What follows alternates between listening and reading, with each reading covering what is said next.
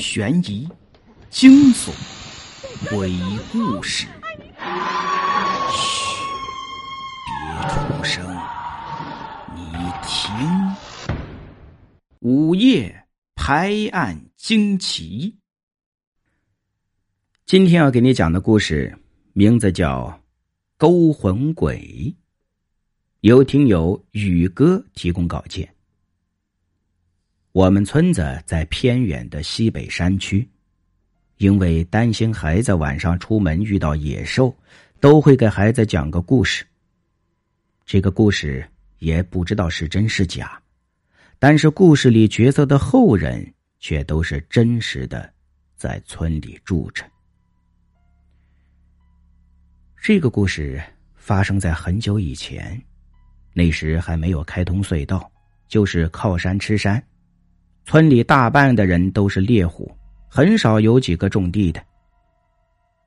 因为和外界联系困难，我们村那时候供电有限，只供给村委发电报。穷的人家想要在夜间照亮，基本上也都是靠蜡烛。谁家里要是能有个手电，那就算是富裕的了。一到晚上，整个村子都是黑黢黢一片，又依靠着大山。静谧的，好像没有人烟一样。孩子们更是趁着傍晚有光亮的时候，就早早的回了家了。村里有一家张姓猎户，家里有个儿子叫张二狗，身体很强壮，打猎很有一手，因此常常能够猎出多余的猎物去外面换钱。攒了很久，才攒出钱买了个手电回来。有一天的时候，张二狗起夜去上茅房。刚走出房门，就听见院外的墙头边上有人说话。他站在墙根，仔细一听，却只能听见呜噜呜噜的动静，什么也听不明白。张二狗就心想：这不会是小偷在打暗号吧？于是他蹑手蹑脚的把院门推开了一点向外望去，就看到对门李二爷家门口有五个黑影。因为天太黑，张二狗什么也看不清楚，只觉得那五个影子身高很矮，像是五个小孩在玩。张二狗还以为这是谁家的孩子半夜出来捣蛋。想起自己刚买了手电，正好拿出来试试，于是就回屋拿了手电出来。他打开了手电，向李二爷的门口照去。只是看了一眼，他就吓得瘫倒在地了。只见李二爷的门口有五个头上长着犄角的小怪物，正拿着一把铁链转着圈圈。边走，嘴里还发出呜噜呜噜的声音呢。见此情景，张二狗的手电啪的一声就滚落在地上。旁边的小怪物听见了动静，一起回头望来。其中一个小怪物走了过来，离得近了，那个小怪物狰狞的脸更加的恐怖。张二狗看他摸了摸手中的铁链，立马吓得不敢再看，双腿发颤，连爬都爬不起来了。他见小怪物越来越近，也顾不得其他，立马跪在地上给那小怪物磕了几个头，一边磕头还一边求饶呢：“我我上茅房，不小心冲撞了几位神仙，求您高抬贵手啊！”可是。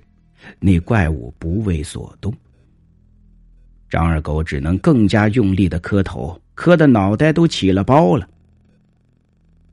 磕着磕着，他就听见有脚步声越走越远了，豆大的汗滴砸在地上，他愣是没敢抬起头来看一眼，一直等到完全没有声音了。他才敢抬头看去，果然，四周已经一个人影都没有了。他连忙跑回家里，把他父亲老张喊了起来。张二狗把事情和他爹一说，原本还睡眼惺忪的老张，立马就精神了。他快速的下了炕，冲着张二狗说：“快去院子门口点上香，摆上五杯酒。”老张拉着张二狗来到门口，把香点上，把酒摆上。老张让张二狗对着酒杯磕了五个响头，发生什么也不许抬头。说罢，就往回跑去。张二狗按照他爹的指示，对着杯子磕头。刚磕了一个，就听见一阵脚步声传来了，接着就是呜噜呜噜的说话声，声音越来越近。张二狗的心已经提到了嗓子眼儿了，但是他谨记着父亲的话，磕满了五个头后也不抬头。那呜噜呜噜的说话声已经近在耳边了。张二狗紧紧的闭上了双眼，他怕自己万一不小心看到会被杀掉。接着，他就听见了杯子落地的声音，随后便没有了动静。张二狗等了一会儿，跪的腿都有些发麻了。眼睛才偷偷的张开了一条缝，只看见地上只有五个杯子的碎片。他抬头看了看四周，自己刚才掉落在地上的手电筒还在发着光，香炉碗里的香已经熄灭了，除了一地的碎片，好像没有什么能证明自己刚才所经历的一切。张二狗拾起手电，回到屋里。一进门，他爹老张就叹了口气：“哎呀，看来隔壁李二爷活不长久喽。”张二狗一听，连忙问：“刚才到底是咋回事啊？吓死人了！”这些是阎王派来的小鬼，是来阳间锁魂的。老张看了张二狗一眼，解释了起来。说着，又指了指张二狗：“按你爷爷的说法，你看到了这些东西，八成得丢命。”啊，那那怎么办呢？我还不想死啊！张二狗目瞪口呆。嗯，既然那些阴差已经喝了咱的酒，吃了咱的香。应该就不会要你的小命了。老张瞥了他一眼，张二狗这才把心放到了肚子里。第二天，天刚蒙蒙亮，张二狗正要上山打猎，突然想起昨天他爹跟自己说的李二爷命不久矣的事儿，就不自觉的往李二爷的家望去。正在这时。就见李二爷家的门打开了，李二爷精神抖擞的扛着气枪出了门。张二狗瞅着李二爷大步流星的背影，心想自己爹昨天不会是蒙骗自己的吧？这么精神，哪像是要死的样子呀？张二狗看李二爷这么健康，就更加的放心了，啥也不去想，便去打猎了。傍晚的时候，张二狗提着两只兔子往回赶。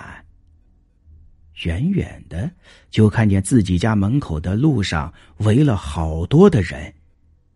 他快跑两步走到近前，发现原来是围在李二爷家门口的。他心中大惊，挤到了人群前头。这时就看见李二爷家的院子里。已经挂上了白布，而李二爷的遗体就摆在院子中间。张二狗心下恍惚，冷汗直流。正在这时，他感觉到有人拍自己的肩膀，回头一看，正是他爹。老张拉着儿子回到家里，一路上都在叹气：“哎，还好，昨天鬼差肯喝咱的酒啊，不然你也在劫难逃了。”老张看着儿子坐在炕上愣神，便安慰他道：“打这以后，张二狗就在屋里放了痰桶，晚上也不敢再出门了，连上厕所都只在屋子里解决。而这故事里的姓张的人家和姓李的人家，现在也在村里，也住对门，甚至用这个故事来教育自己的孩子。”不能天黑出门。好了，今天的故事就讲到这里，咱们下期再见。想听更多的好听故事，可以在喜马拉雅搜索“废柴大叔讲故事”，关注主播。我们下期再见。